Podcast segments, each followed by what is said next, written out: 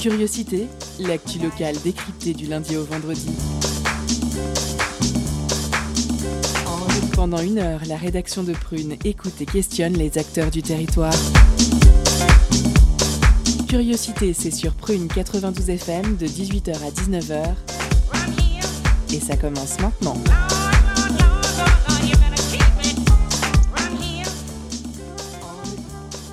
Bonjour à toutes et à tous, nous sommes le lundi 9 novembre et on est super content de vous retrouver pour ce nouveau Curiosité du lundi.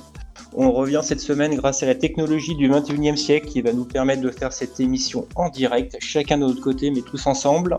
On espère que vous avez passé un bon week-end confiné, mais quand même pas trop. Toute l'équipe est là et on est prêt pour une heure d'infos culturelles, d'infos locales et de bonne humeur pour cette première dans ces circonstances. Alors, au sommaire ce soir, on commencera avec Léa qui nous parlera confinement et héros historiques. On a hâte d'en savoir plus. Au menu également un entretien autour de Alip, l'association des libraires indépendants, avec Marie Goisset, interviewée par Camille. Ça sera l'occasion de parler de la situation des libraires aujourd'hui et de la diffusion des livres par ces temps de pandémie. En deuxième partie, Titouan nous parlera des attentats de Charlie Hebdo de 2015 et plus précisément du procès qui s'est tenu en octobre et auquel il a eu l'occasion d'assister. Entre les deux, il y aura évidemment la pause cadeau, où ce n'est pas sûr qu'il y ait des places de concert à gagner, mais un vinyle, c'est très bien aussi. On discutera aussi de cinéma et du film Starbuck, qui est visible en replay sur France Télévisions, et on finira avec Arthur, qui nous parlera sans doute de morale à travers Jean, Jean de La Fontaine. C'est lundi, c'est technologie, c'est permis, et c'est parti. Jingle. Étonnante, perspicace, amusante, actuelle, les chroniques de curiosité.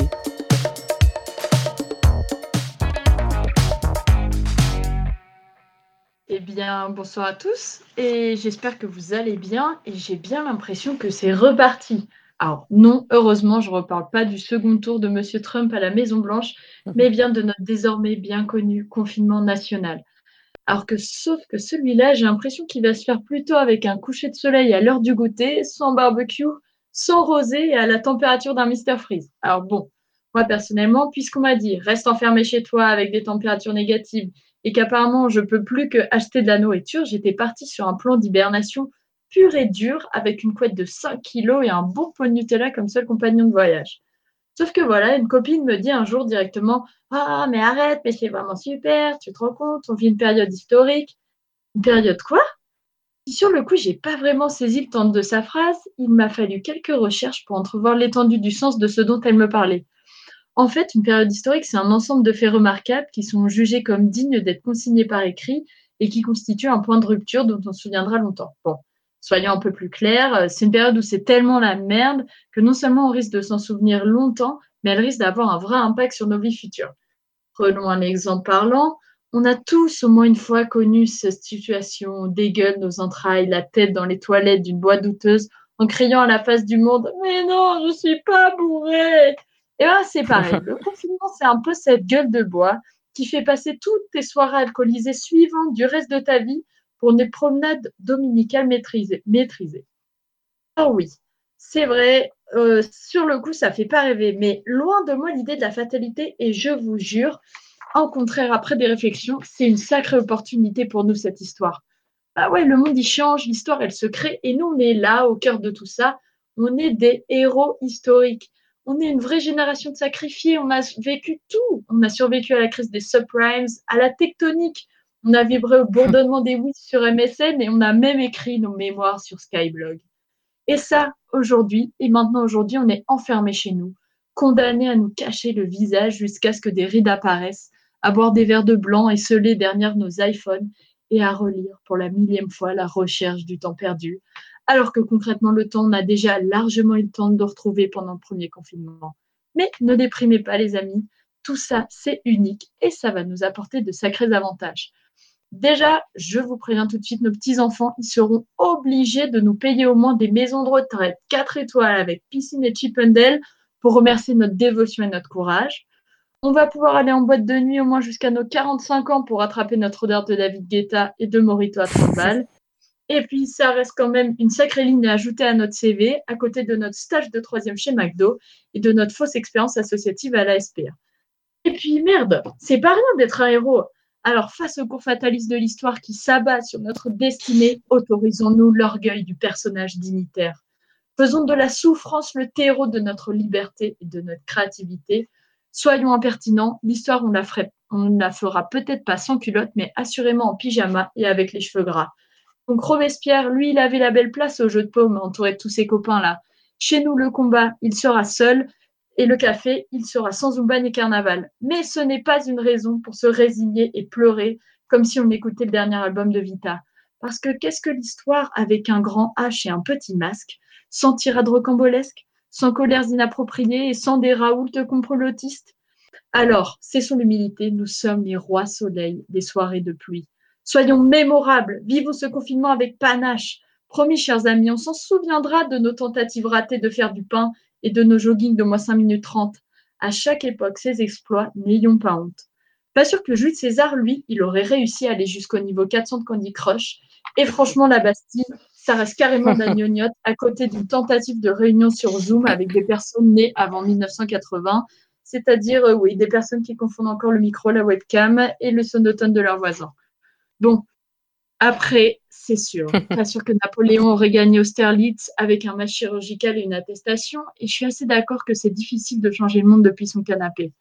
Honnêtement, je suis même pas venue vous dire que parce que maintenant vous êtes des héros, vous devez apprendre le petit Robert Parker, doubler par deux votre nombre d'abdominaux ou même inventer le vaccin contre le patriarcat. Non, je suis persuadée que toutes nos petites conneries, nos petites actions, nos petites tentatives naïves et humbles pour passer le temps, pour prendre le temps et se l'approprier, bah, ils écrivent l'histoire à leur manière. L'histoire collective, celle des vrais hommes qui ne dirigent peut-être pas le monde, mais l'habitent, le changent et le font grandir. Alors, ce temps-là, n'oubliez pas que c'est avant tout du temps qu'on nous donne. Donc, n'hésitez pas, soyez cons, soyez drôles, tentez des trucs débiles, râlez contre le gouvernement, engueulez vos voisins, baladez-vous en slip, bouffez des sneakers recouverts de Nutella. De toute façon, vous pouvez, vous êtes des héros. Merci Léa pour cette chronique. On fait une pause en musique avec Coffee Lunch de Bonus Points.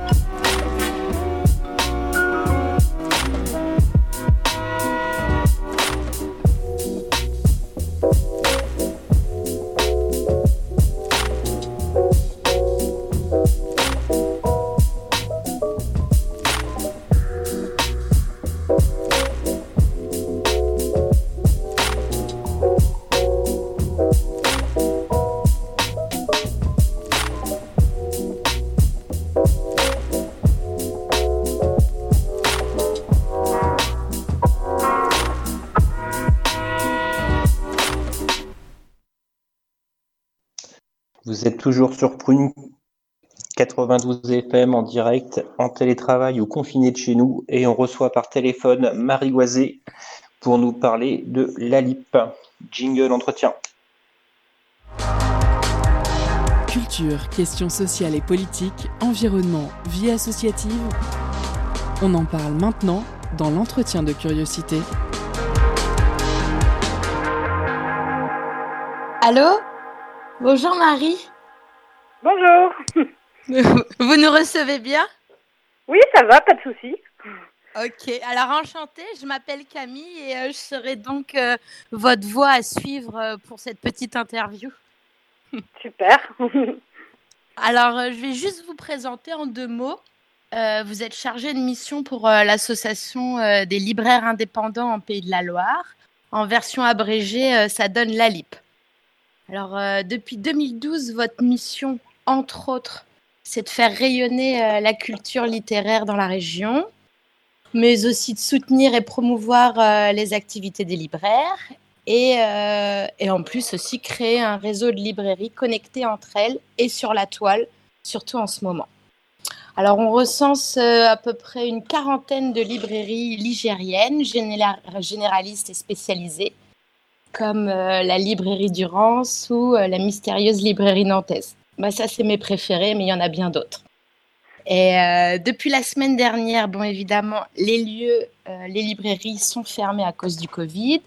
Mais il y a une sorte de renouvellement de la situation avec notamment le fameux click and collect.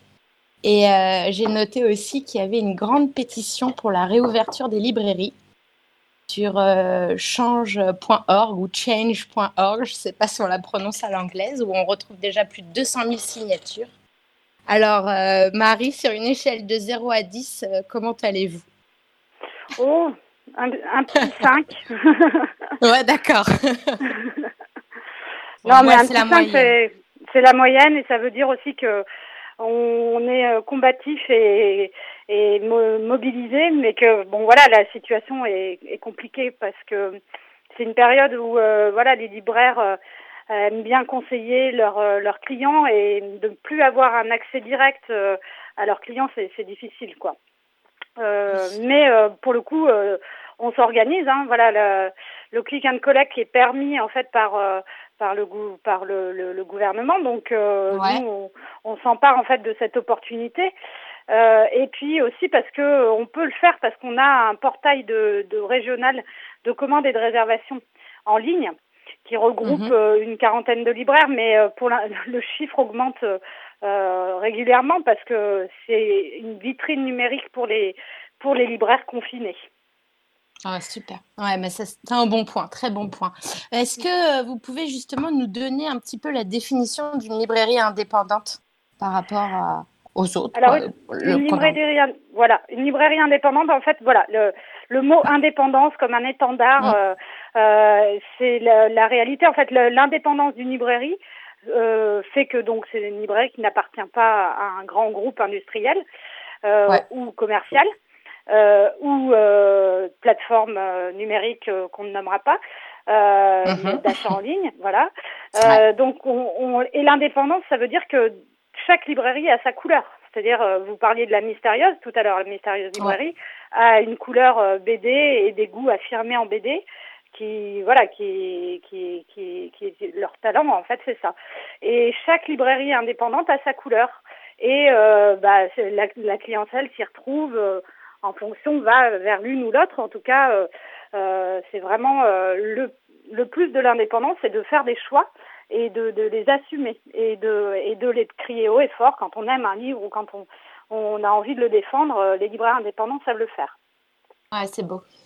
Et euh, bah justement, euh, par rapport à cette couleur, à ces personnalités de librairies indépendantes, c'est quoi leur difficulté par rapport aux autres grandes mastodontes de, la librairie dans le contexte bah, actuel? Quelle est l'urgence? leur, difficulté dans le contexte actuel, c'est la trésorerie en fait. Je pense que là, pour le coup, on peut parler de tous les commerces indépendants euh, qui euh, voilà ont en jeu des, des, des, des voilà leur c'est leur outil de travail euh, leur commerce mais ça veut dire aussi que bah il faut payer les charges il faut payer les fournisseurs il faut voilà. Donc c'est vraiment ça la difficulté. Puis la difficulté en fait pour les libraires confinés c'est que ce qui fait vraiment euh, le plaisir d'aller en librairie pour le client, c'est justement de rencontrer son libraire et de pouvoir euh, mm.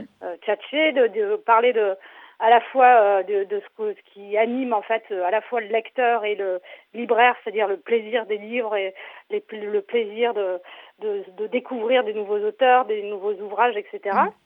et donc d'avoir d'avoir de perdre ce contact qui est vraiment du lien social parce que en, librairie vous avez aussi des clients qui passent pour dire bonjour enfin voilà euh, les libraires, c'est un peu comme des boulangers. Ils, voilà, ils ont un rapport avec leurs euh, clients qui est euh, et vous, et, votre maman, ça va? Enfin voilà, on est quand même dans un rapport. On parle des livres, mais tout ce qu'il y a aux à côté aussi, c'est vrai, dans la vie quotidienne. Mm. Oui, ben, ouais, c'est ça. J'aime bien la réponse, vraiment. du coup, vous, avec la LIP, comment vous pouvez aider ces libraires? C'est quoi leurs attentes? Il n'y a pas qu'un enjeu financier. Vous, vous, vous, les aidez financièrement, peut-être? Je pose la question. En fait, en fait, on aide plutôt sur le réseau, c'est-à-dire que ce qu'on aide, euh, on est, en fait, on est dans une démarche collective. Euh, la LIP, c'est vraiment euh, un réseau de libraires indépendants des Pays de la Loire, avec dans, avec comme ambition, on va dire et comme priorité de professionnaliser aussi cette euh, cette profession parce que elle est très professionnelle mais on peut toujours s'améliorer sur des histoires de gestion de de de d'achalandage de, de, manière de gérer en fait son son magasin et sa boutique pour euh, pour que ça soit encore mieux plus agréable plus moins perte de temps parce que c'est un métier qui est quand même assez prenant et puis on adore mmh. faire des choses en collectif donc euh, le portail c'est un exemple c'est un site collectif, un portail euh, euh, de commandes et de réservation en ligne. Mais euh, il y a aussi d'autres choses, notamment un, très chouette événement qui s'appelle Du raisin des bouquins, qui est un événement autour de la littérature et du vin. Donc ah. voilà, nous, on aime bien faire des choses en, en solidarité et en collectif. Ok. Est-ce que justement, parlant du collègue du clic, est-ce qu'il y a des librairies qui n'adhèrent pas justement à cette, euh, à cette, nouvelle action, qui n'adhèrent pas au click and collect? Et est-ce que vous avez des solutions en plus pour eux? Bah, Chaque euh, libraire euh, trouve de toute façon des solutions dans cette période. nous, le click and collect est un outil, enfin surtout le portail numérique est un outil. Mmh en fait, le principe aussi de ce portail, c'est qu'on est dans une relation de euh, confiance avec le client. C'est-à-dire que ce n'est pas un portail euh, où vous achetez en ligne. C'est un portail de commande et de réservation. Parce qu'on part du principe que nos clients, on peut leur faire confiance et qu'on ne va pas leur faire payer leur commande avant qu'elle arrive. Donc il y a un rapport de confiance. En fait, on veut que ce portail, il soit juste utile pour euh, nos, nouvelles habitudes de, de, de, d'achat. Par exemple, vous écoutez une super émission sur Prune, et puis à un moment, euh, vous notez, euh, vous notez la référence, mais il est 23 heures et, euh, et vous voulez absolument l'acheter à votre libraire, mais bon, à 23 heures, personne va répondre au téléphone, et ben vous, vous cliquez sur ce, sur le portail de la LIP, librairie-alip.fr, et vous allez pouvoir lui commander. Il aura la commande le lendemain matin. Donc c'est juste s'adapter aux nouveaux usages tout en gardant cette relation de confiance euh, à laquelle on tient, vraiment. Ok, parfait. Euh, du coup, avec le soutien massif des acteurs euh, de l'édition et la pétition nationale, est-ce qu'une rouverture des librairies est-elle envisageable? Et est-ce que vous, bah, avec la Libre, vous êtes plutôt favorable à ça d'un point de vue sanitaire?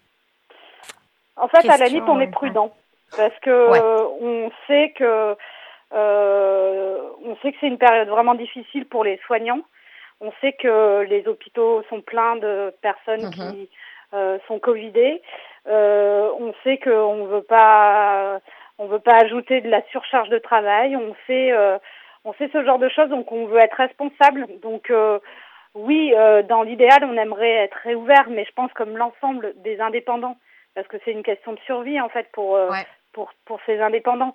Mais en même temps, on est aussi réaliste et on se rend compte de l'extrême euh, euh, difficulté de la période et de l'extrême euh, l'extrême voilà il faut faire attention et voilà. Et s'il faut attendre un peu pour mieux réouvrir voilà.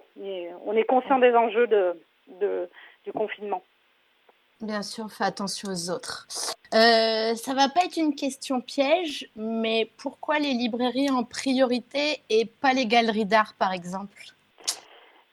C'est une histoire de. C'est pas. C'est comment dire? Il n'y a pas de. ça, j'ai pas d'explication. Euh, il y a un élan en fait de, de solidarité avec les libraires qui dépasse même les libraires. mais on se rend compte aussi que on est dans un pays où le livre a euh, où les, les, philosophes ont aussi, euh, les grands philosophes ont vraiment marqué la culture française. Alors, est-ce que c'est pour ça que, que du coup on a autant de soutien? Euh, Moi là-dessus, je, je ne sais pas pourquoi euh, on a ce capital sympathie, mais on peut, on boude pas notre plaisir, quoi. Ça c'est, c'est clair. Après, c'est, c'est, c'est, c'est vrai que là, il y a besoin de culture et on a besoin de culture. Et oh on, on, part du principe que et parfois il y a des, des, des, des initiatives de musées qui, euh, qui ne remplacent pas la vraie découverte de l'œuvre, mais chacun en fait essaye de s'adapter, donc mmh. chacun essaye de proposer des, des possibilités, mais euh, ça ne remplacera pas euh, le, le, la, la, enfin, la vraie vie, enfin ce qu'on aimerait être la vraie vie et, et qu'on espère qu'on va retrouver un jour ou l'autre. Ah oui, ouais. faut être patient, ça devrait tarder. Allez, croise les doigts. Euh, euh, une autre question, comment, euh, c'est quoi la suite? Comment les libraires, ils envisagent un petit peu leur avenir? Est-ce que les métiers vont changer? Est-ce que le commerce va évoluer un petit peu? Vous voyez comment? Je pense que les libraires, les libraires essayent sans cesse, enfin, les libraires que je côtoie à la LIP essayent sans cesse mhm. de s'améliorer, d'améliorer leurs pratiques. Euh, à un moment, on a fait énormément d'animations en librairie, énormément, énormément de rencontres gratuites, à tel point que ça prenait le pas parfois sur d'autres d'autres tâches. Donc c'est un, un, métier qui se réinvente beaucoup, et c'est intéressant parce qu'il se réinvente aussi parce qu'il a euh, il a un accès direct euh, avec euh, les nouveautés littéraires, les le, les tendances, enfin. Et en fait, c'est un métier où j'ai l'impression qu'on on arrivera jamais parce que on est tout de suite dans le dans le move, dans la, la nouveauté, et ça, ça, ça, ça nous fait rester jeunes et ça nous fait, euh, euh, ça nous donne envie d'évoluer et en tout cas de s'adapter euh, et de faire au mieux. Et c'est vrai que c'est, pour le coup, les, les libraires sont assez euh, innovants et, et, réceptifs à toute euh, toute évolution. Après, ils sont très attachés à la chose écrite et au papier. Ça, c'est clair que c'est une petite euh, une petite, euh, une grande coquetterie, mais euh, je ne sais pas comment dire, mais en tout cas, euh, voilà, moi j'ai un peu de mal encore à lire en, en e-book, mais je préfère largement le papier, rien que pour le plaisir de corner les pages ou de, ou de, ou de, de ou de mettre du café le matin. Ah oui, c'est la catastrophe, mais n'empêche, voilà, ça, ça fait partie des, des choses qui sont, qui font le sel de la vie, comme aurait dit, comme disait Françoise Héritier, une célèbre anthropologue. Ah ouais, je suis d'accord aussi, ouais, l'odeur des livres. Euh, vous parliez justement d'un événement là entre littérature et vin. Euh, c'est quoi vos projets pour euh, l'après-Covid? D'autres, d'autres, d'autres exemples de futures manifestations?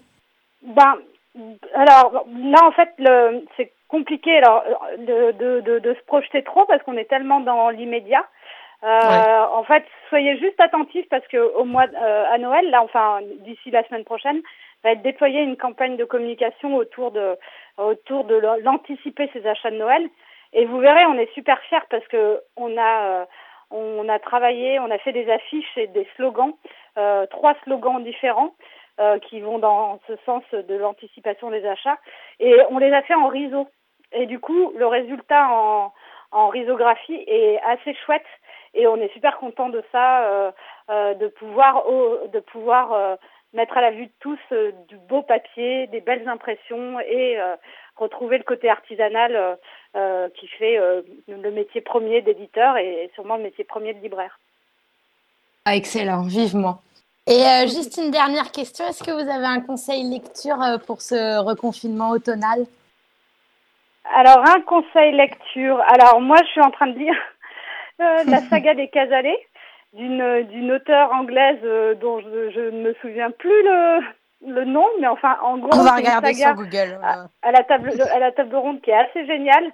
Euh, c'est alors ça se passe euh, euh, après la Première Guerre mondiale dans dans le monde de, de l'aristocratie euh, anglaise et il y a plusieurs familles, plusieurs caractères plusieurs âges et on va suivre en fait euh, la vie de cette famille euh, aristocrate un peu sur le déclin. Euh, en tout cas avec des, des choses, des secrets qui apparaissent au fur et à mesure. Et en fait, c'est oh. c'est assez génial quand on quand on est un peu coincé en confinement, on a le temps de, de, prendre le temps de lire ça. Et puis surtout, il faut boire, il faut, faut lire ça avec une tasse de thé bien chaude. Euh, S'il pleut, c'est encore mieux. Et euh, là, on se sent dans une ambiance anglaise, c'est juste génial. Excellent, je prends. Euh, merci, beaucoup, Marie. Ouais. Merci Marie, merci Camille. Oui. Dans quelques minutes, ça sera la pause cadeau, mais avant cela, place à la musique avec I Know de Evans.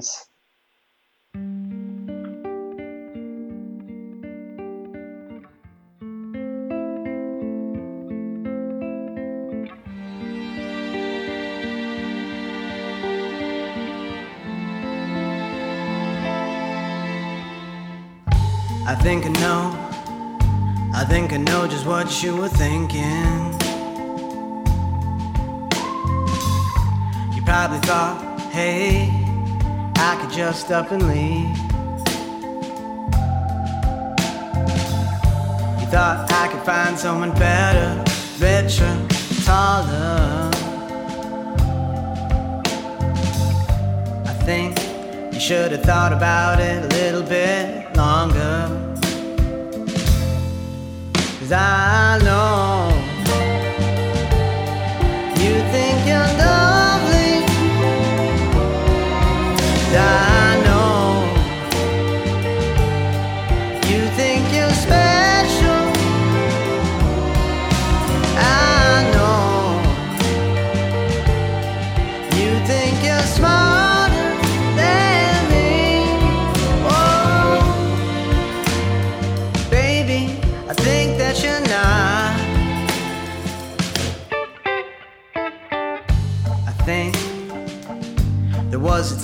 that you really loved me.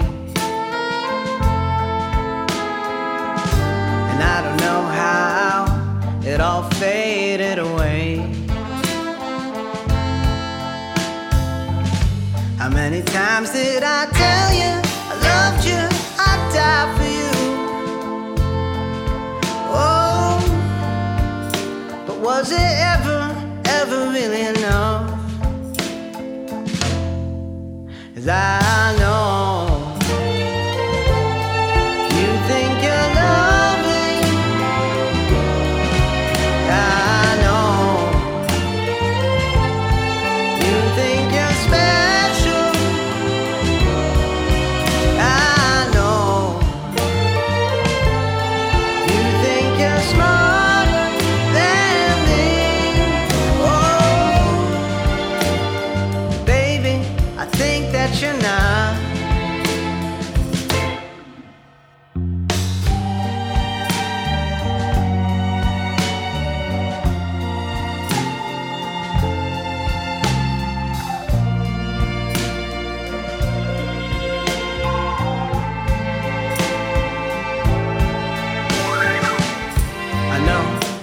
Wasn't perfect, neither were you. My eyes weren't always loyal, but I ain't deceived in you.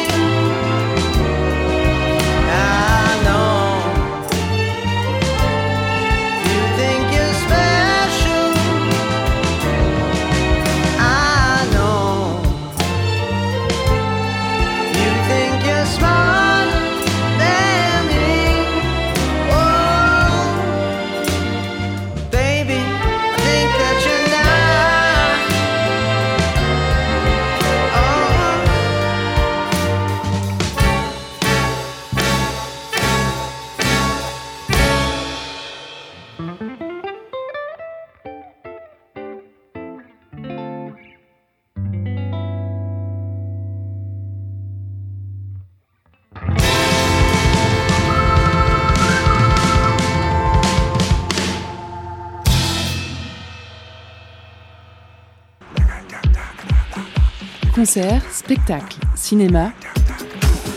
Tout de suite, Prune comble ta soif de culture avec la pause cadeau. De retour sur Prune Jingle, ce soir, Prune vous fait gagner un vinyle du groupe Il Considérait, intitulé Six, projet de jazz nous venant tout droit de Grande-Bretagne. Les quatre hommes ont la main verte puisque depuis leur formation en 2017, ils ne cessent de produire des albums. Flirtant avec un jazz spirituel intense, libre et décomplexé, leur musique unile frôle l'expérimental. Vous ne vous lasserez pas. Pour remporter ton vinyle, envoie-nous vinyle par message direct sur Instagram. On vous laisse en musique avec un des morceaux de l'album intitulé Gunning.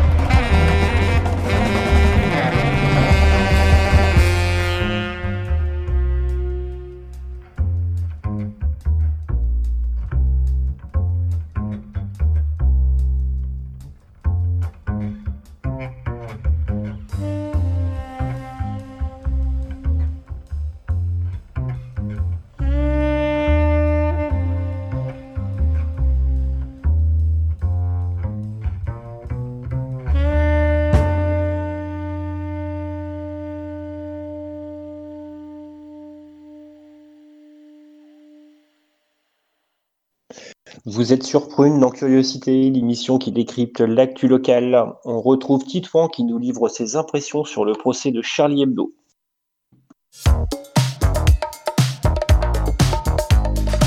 Étonnante, perspicace, amusante, actuelle, les chroniques de Curiosité.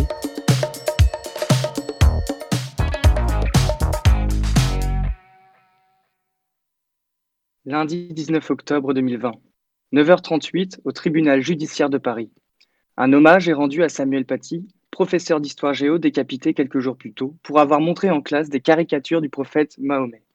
Pourquoi être au tribunal pour un hommage, me diriez-vous? Ou plutôt, qu'est-ce qui m'y amenait? La curiosité, le devoir ou le recueillement? Le procès des attentats de janvier 2015 pose de nombreuses questions, et beaucoup de personnes répondent qu'ils y sont allés pour l'histoire. Quelle drôle d'époque quelle drôle d'époque où l'on cherche à faire l'expérience de l'histoire. Drôle d'expérience quand on sait que ma sœur et moi n'avons pu assister au procès uniquement par retransmission, sur un grand écran, dans une salle rappelant un cinéma, avec ses gradins, son système son et l'obscurité. 9h48, l'audience commence sur un désaccord entre les membres de la Cour à propos de l'identification et l'expertise des armes utilisées par les frères Kouachi pendant l'attentat. Le ton est ironique, le sujet tragique. Le président de la Cour, âgé et courbé, interrompt alors cette discussion sans issue. Et l'interrogatoire qui va se dérouler tout au long de la matinée avec l'accusé Métine Karasoular peut commencer. 9h53. Derrière cette grande vitre où les 11 accusés s'entassent, on aperçoit l'accusé Karasoular, personnage tassé, en survêtement, le regard vide, accroché à une tête où se battent quelques rares cheveux gras. À l'opposé, un juge perché, bien habillé, et dont je me méfiais à cause du ton arrogant et lassé qu'il adoptait, sûrement en raison de sa position de dominant qu'il avait dans cette cour. Métine Karasoular est donc interrogé sur son rôle joué dans l'acquisition des armes par les terroristes. Il clame son innocence, mais surtout son ignorance contre motivation des frères Kouachi, ainsi que des personnes qui les accompagnaient et que d'ailleurs lui aussi côtoyait pour les affaires. Métine Karasoular se décrit comme un joueur de jeux d'argent, un mari infidèle ayant eu six enfants et surtout un fumeur de 5 grammes de cannabis par jour, ce qui lui permet d'expliquer ses trous de mémoire quand on lui fait remarquer les incohérences de son discours. Cette vie de vice et de débauche avec laquelle il se décrit lui sert souvent à mettre en avant son désintérêt pour le fanatisme religieux. D'ailleurs, il insiste sur le fait qu'avant de tenir le garage qu'il avait au moment des attentats, il possédait un bar, un de ces lieux malfamés où les petites gens tentent de se distraire tout en faisant de l'argent douteux. Quelle drôle d'époque. 10h35, sous le desk du président et des juges, on peut lire sur une petite plaque dessinateur de presse. À ce moment-là, en regardant la cour, les accusés et en pensant au pourquoi du procès, je me suis demandé comment ces journalistes pouvaient-ils se concentrer sur leur dessin. Leur métier était tellement au centre même des déchireurs de notre société, dont on traitait justement les externalités dans ce procès. Les juges que soulevaient, les questions pardon, que soulevait cette petite plaque en plein milieu d'une cour jugeant une affaire liée à la liberté d'expression était passionnante. Mais elles m'ont fait perdre le fil de l'interrogatoire, qui s'était déporté sur une histoire de revente de voitures entre le garage de Métine Karasoular et un certain Amédi Koulibaly. Selon ces informations, cette revente devait servir à investir dans la drogue, mais le juge releva que nul ne savait ce qu'était devenu l'argent. Karasoular, notre accusé, rapporte un échange violent entre lui et Koulibaly, durant lequel ce dernier aurait fait voler une tasse à travers le bureau, ce qui n'était pas dans l'habitude de Koulibaly, qui était étrangement de nature aimable et non violente. Koulibaly semblait perturbé. Était-ce à cause de ce mystérieux Ali Kemar qui faisait des allers-retours entre Paris et Bruxelles pour vendre des dates, entre guillemets, ou concernant ses documents sur des armes qui avaient disparu du garage de Karasoular Un beau jour, l'accusé Karasoular avait étrangement retrouvé sur le toit de son garage un sac rempli d'armes. Mais là non plus, il ne savait l'expliquer. Franchement, je n'ai rien à voir avec tout ça, sur la tête de ma mère et de mes six enfants, disait-il.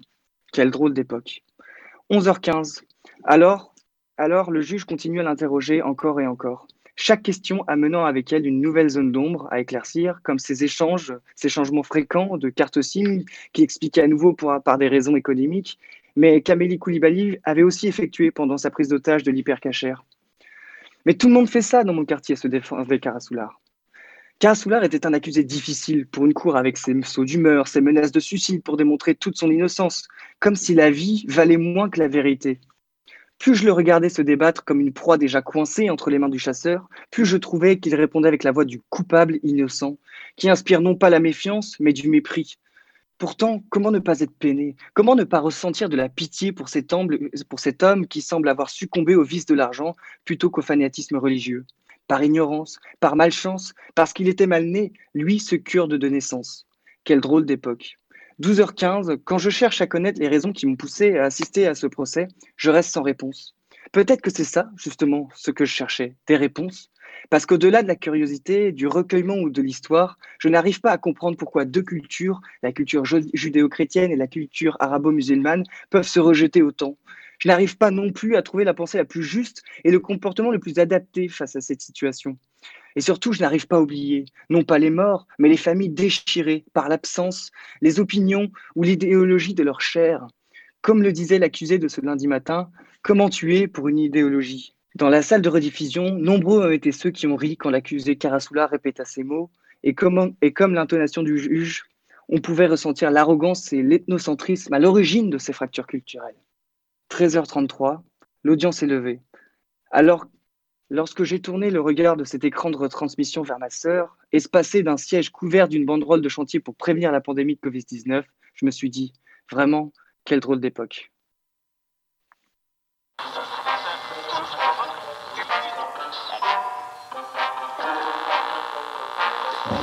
Dear friend, our problem is so deep.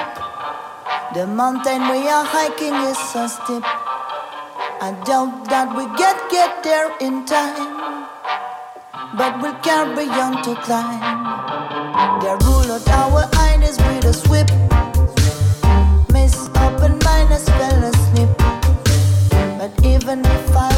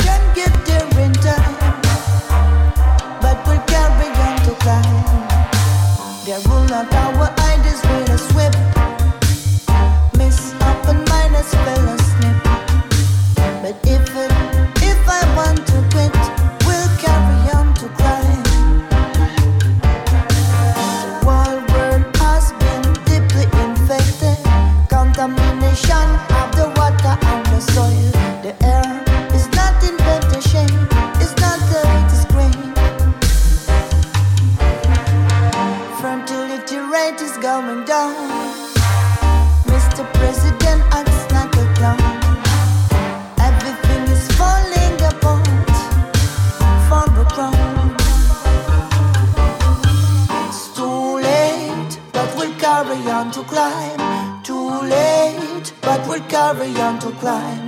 Too late, but we'll carry on to climb. Too late, I'm afraid. It's too late, but we'll carry on to climb. Too late, but we'll carry on to climb.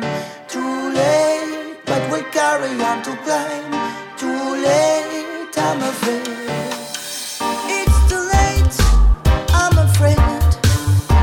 Friend.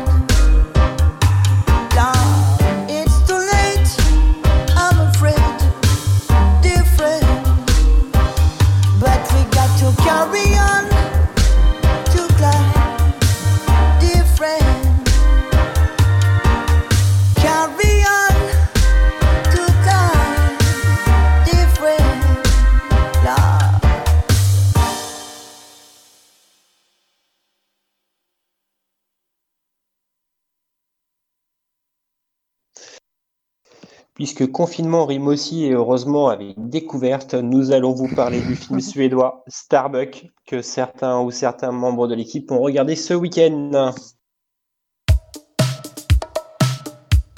Curiosité, l'info locale décryptée jusqu'à 19h sur Prune 92 FM et le www.prune.net. Oui, alors j'ai envie d'appeler ça euh, l'instant popcorn déconfiné. Alors, euh, en ces temps sombres, euh, on regarde des feel-good movies, euh, des films qui font du bien. Et en ce moment, sur francetv.com, il y a des œuvres en masse. Et dans le cadre d'une playlist spéciale premier film, on peut découvrir Starbuck, long métrage de Ken Scott. Alors, on part pour plus d'une demi-heure outre-Atlantique, plus d'une heure et demie outre-Atlantique, dans une bien belle région, non pas au- en Suède, mais au Québec, les amis. Euh, alors, juste pour pitcher un peu, Starbucks, c'est le pseudo de Victor Wozniak. Il l'utilisait dans sa jeunesse pour faire euh, des dons de sperme dans la clinique d'à côté. Et 20 ans plus tard, il découvre qu'il est le père de plus de 500 enfants. Sur un fond de trame judiciaire, euh, il va pouvoir en rencontrer certains d'entre eux. Des hommes, des femmes, des gros, des blonds, des vilains, etc. Alors, euh, un film pour ma part, fin, drôle, émouvant. Et vous, qui se lance? Ce serait pas une, adapta- une adaptation. Enfin, non, on n'aurait pas fait une adaptation en France, nous, avec Fonzie, par exemple, Ah, Ouais, bien mais- possible. avec José Garcia. Ouais, j'ai lu qu'il y avait une adaptation américaine aussi, hein. Ça a bien marché euh, comme concept. Décidément. La paternité. Moi, Bah, j'ai vu la- me j'ai vu l'adaptation française. Ah ouais? Et alors, Ouais. t'en penses quoi? Bah, je sais pas trop, vu que j'ai pas vu, euh, j'ai pas vu euh, la version québécoise. Ouais, je, suis- je suis assez emmerdant comme gars. Euh, bah, je, je, je peux pas en dire grand chose, mais le film était sympa, mais sans plus. Disons que c'était un petit film à voir, pas, qui méritait pas le cinéma. Un petit film du dimanche soir. Voilà, sous plaide. Eh ben moi personnellement j'ai trouvé ça à la fois drôle et hyper décomplexant parce Ouais. que euh, c'est un personnage euh, comme on pourrait tous être avec ses galères et malgré tout su- sur le côté hyper léger ça reste une réflexion hyper intéressante sur la paternité et ça j'ai trouvé ça vraiment chouette. Ouais, c'est un personnage hyper nature. Ouais, ouais. Ouais être un peu loser Sans- tu vois un peu cliché. Sans euh, filtre. Ouais, ouais. ouais ça fait du bien ça fait du bien puis c'est léger je pense que c'est adapté au contexte en effet. Ouais. Et je crois que c'est adapté d'une histoire semi-vraie aussi. Ah, euh, euh, c'est la Ah question ouais que j'allais poser. C'est la question Ouais. que j'allais poser, savoir si c'était un film euh, d'après Ouais. une histoire vraie, comme c'est souvent le cas, ou adapté. Alors, dans Ah le film, bah c'est. Ouais. Vas-y, Léa. Non rien rien vas-y vas-y. Euh, je suis pas sûre que, tu vois, dans le film, c'est 500 enfants, mais je crois que dans la réalité, c'était une trentaine, quelque chose dans le genre. Donc là, ils ont euh, grossi, Extrapolé, grossi. oui. Ouais, Oui. voilà. C'est le principe des C'est comédies. déjà pas mal. Ouais. Ouais. Et euh, ça vous a pas donné envie de réécouter Hélène de Rock Voisine? Ah, pourquoi? À un moment, ils sont tous autour de feu, en train de chanter Hélène à tue-tête. Ah oui Magnifique. La rock, rock, tu nous manques. On a besoin de nouveautés là. Ouais. Ah oui. L'appel est lancé. Voilà. Bah, merci Camille pour cette idée de film. On se re- retrouve tout de suite maintenant pour une dernière chronique avec. euh, non, euh, je suis pas sur la bonne page. Euh, on se retrouve pour la dernière chronique qui va être avec notre ami Arthur. Tabarnouche.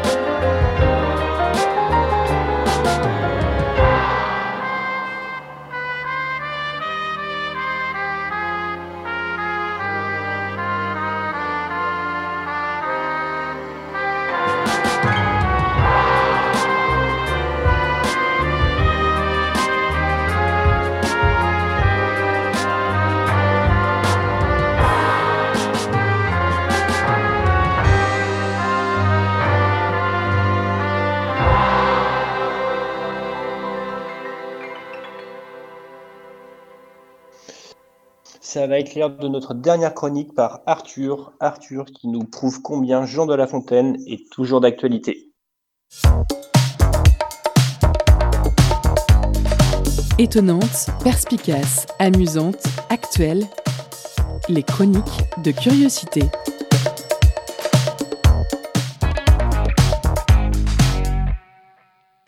Coucou les amis, j'espère que votre confinement se passe bien et que vous prenez du plaisir à ne plus voir grand monde sans masque. Mais bon, là n'est pas le sujet aujourd'hui. Je vais vous parler de Jean de La Fontaine. Oui, car avec ce gadget, on apprend beaucoup sur nos névroses et les balivernes de la vie quotidienne. Car c'est le genre de mec qu'on aurait aimé avoir en soirée. Sans vilain jeu de mots avec la vie de merde que nous vivons. Déjà, Jean, c'était le mec qui se prenait pas la tête. Son père pétait un câble pour que son fils travaille, et Jean lui répondait avec une poésie résolue Je consume les heures. Vous l'avez compris, c'était un être de rêverie. Il eut une femme et un fils qui, par son absence, n'en avait souvent que son image. Pas le moins du monde jaloux, il rétorquait à sa femme quand celle-ci le menaçait de le tromper Euh, Lui aussi, cela sera. Vous l'avez compris, c'est aussi un peu un connard. Ne vous offusquez pas, c'est un copain. De plus, il adorait son cousin militaire, qui, venant chez lui, couchait avec sa femme. Jean en était heureux, elle ne lui reprochait alors plus rien.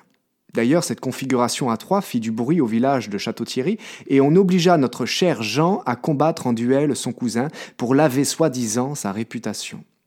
Le duel eut lieu avec un témoin, ce fut assez rapide par l'abandon de notre poète, et les deux repartirent bras dessus, bras dessous, sûrement pour aller ouvrir une bonne bouteille de vin. Oui, Jean était aussi alcoolique.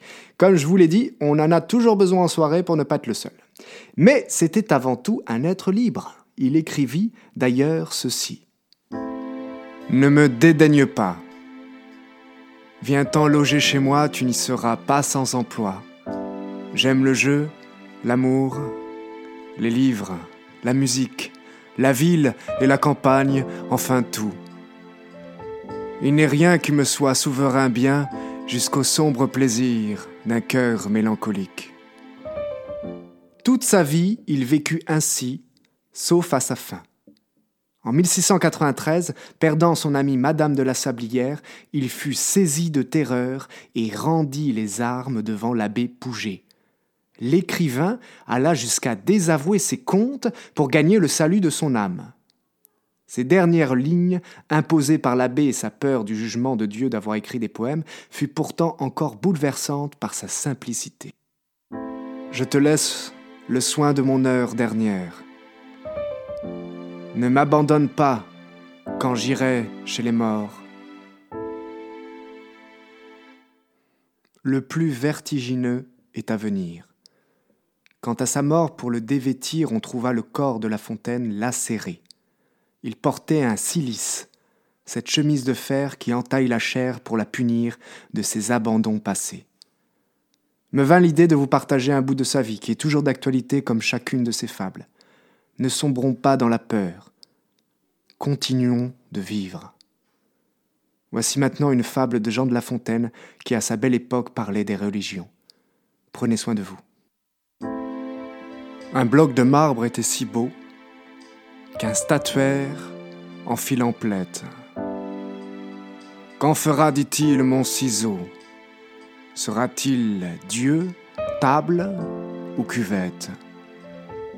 Il sera Dieu, même je veux qu'il ait en sa main un tonnerre. Tremblez humain, faites des vœux, voilà le maître de la terre. L'artisan exprima si bien le caractère de l'idole qu'on trouva qu'il ne manquait rien à Jupiter que la parole. Même l'on dit que l'ouvrier eut à peine achevé l'image, qu'on le vit frémir le premier et redoutait son propre ouvrage.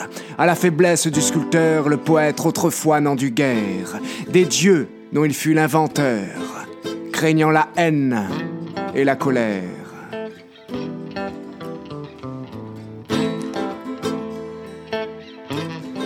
Il était enfant ceci, les enfants n'ont l'âme occupée que du continuel souci, qu'on ne fâche point leur poupée.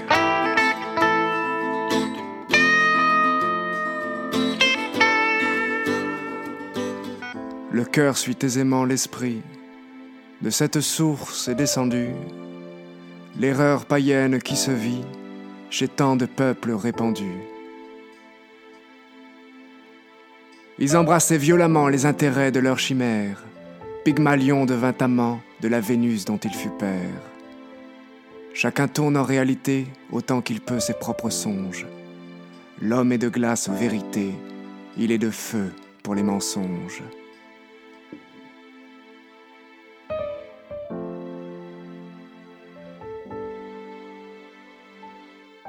Curiosité, c'est c'est déjà terminé pour aujourd'hui, mais ça continue tous les jours de la semaine. On espère que vous avez passé un bon moment avec nous. On se retrouve lundi prochain avec la même équipe, toujours à distance. D'ici là, prenez soin de vous et une très belle semaine. À très bientôt.